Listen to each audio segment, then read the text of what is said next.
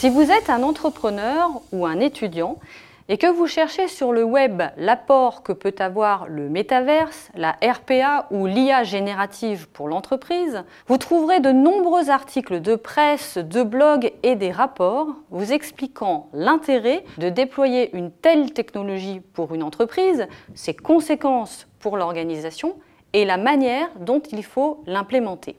Ainsi, par exemple, quelques mois après la communication au grand public de l'innovation qui est ChatGPT, de très nombreux articles de presse et rapports de cabinets de conseil expliquent pourquoi et comment déployer cette technologie émergente au sein des entreprises. Petit à petit se construit ainsi ce que les auteurs Swanson et Ramiller ont appelé une vision organisante autour de la technologie émergente.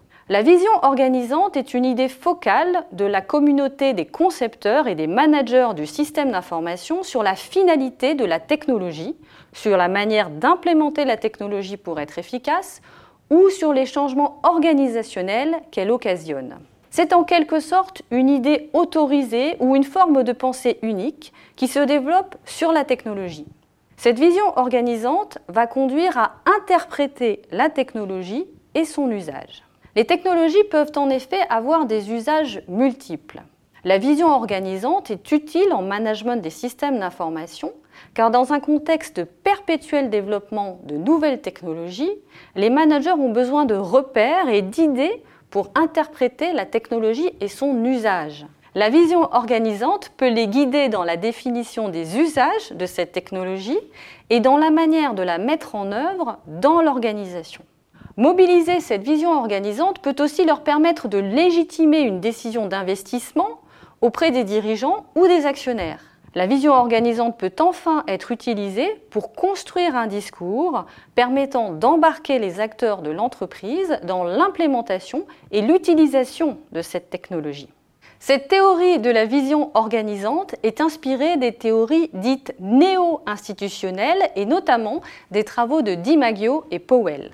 Selon ces auteurs, les entreprises ou organisations adoptent des produits, des services, des techniques, technologies ou politiques qui ont été institutionnalisés. C'est-à-dire que dans l'environnement ou l'écosystème où elles évoluent, elles considèrent que pour être une bonne entreprise, il faut avoir mis en place telle ou telle méthode ou avoir telle ou telle compétence, par exemple. La vision organisante autour de la technologie participe de cette institutionnalisation de l'entreprise. Dans l'environnement de l'entreprise va progressivement se développer l'idée que pour être une bonne entreprise, il convient que celle-ci déploie telle technologie de telle manière. Et ceci est important, car si l'entreprise n'est pas vue par son environnement comme étant une bonne entreprise, même si elle est très performante, il peut être beaucoup plus difficile pour elle de trouver des clients des financements ou des personnes à recruter.